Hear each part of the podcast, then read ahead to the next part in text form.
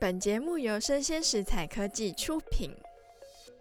Hello，欢迎大家再次回到数位趋势这样子读，我是跨领域专栏作家王维轩 Vivi。那今天跟大家分享一个题目哦，很有趣，叫做“你家的传家宝也可以变成 NFT 吗？”那今天这则新闻哦，是来自于网络媒体的 Black Temple。那内容是在说，就是苏富比宣布要拍卖香港名导王家卫的 NFT《花样年华》一刹。那内容是他未曾公开过的剧情了。那主要是因为王家卫他也希望可以透过像用区块链的技术啊，保存这一非凡的一天。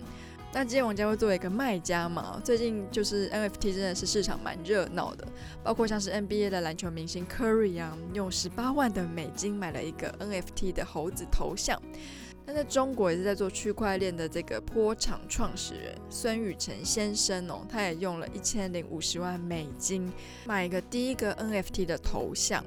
那 NFT 到底是什么呢？它的原文呢是 Non-Fungible Tokens，它意思是非同质的代币。那非同质的意思就是指物体它是有唯一性的这个特性。那代币呢，它在区块链上就会是一连串的代码。那有别于我们常听到的像比特币或是以太币啊，每个 NFT 它都是独一无二的。那目前呢，在线上交易的 NFT，包括像是音乐、图片、影像，各式各样的东西都可以在上面交易。那它可以交易的代币，除了特定平台发行的代币之外呢，有的平台也支援美金，那也有支援比特币或是以太币的。那我们今天不讲技术，我们一样是讲一个我觉得它在时代上的一个意义哦。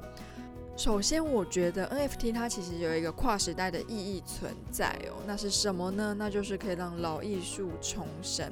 我们小时候在历史课本上其实蛮常看到敦煌两个字嘛，对不对？那在二零二一年的九月九号，也就是今天哦。中国的敦煌研究院将跟腾讯合作发行第一个公益性质的 NFT，那限量九千九百九十九份嘛。所以说，以前我们认知的老艺术好像也可以搬到这个 NFT 的平台上。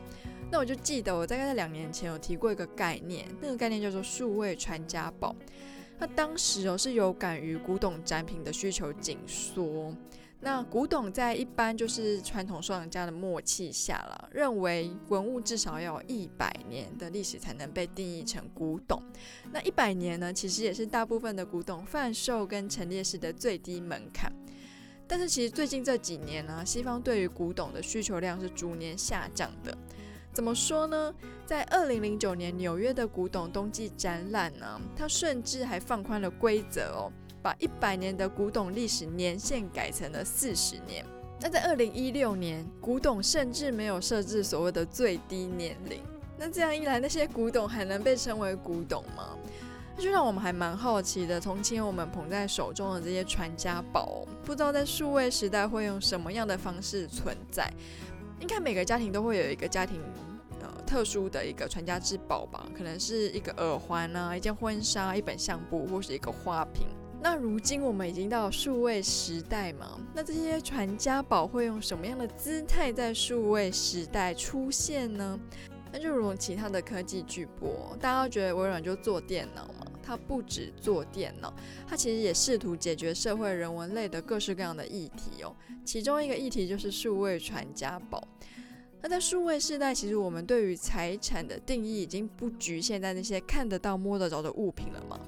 相信就是比起祖父留下来的花瓶，时时刻刻陪伴我们的其实是智慧型手机、电脑或是无线蓝牙耳机吧。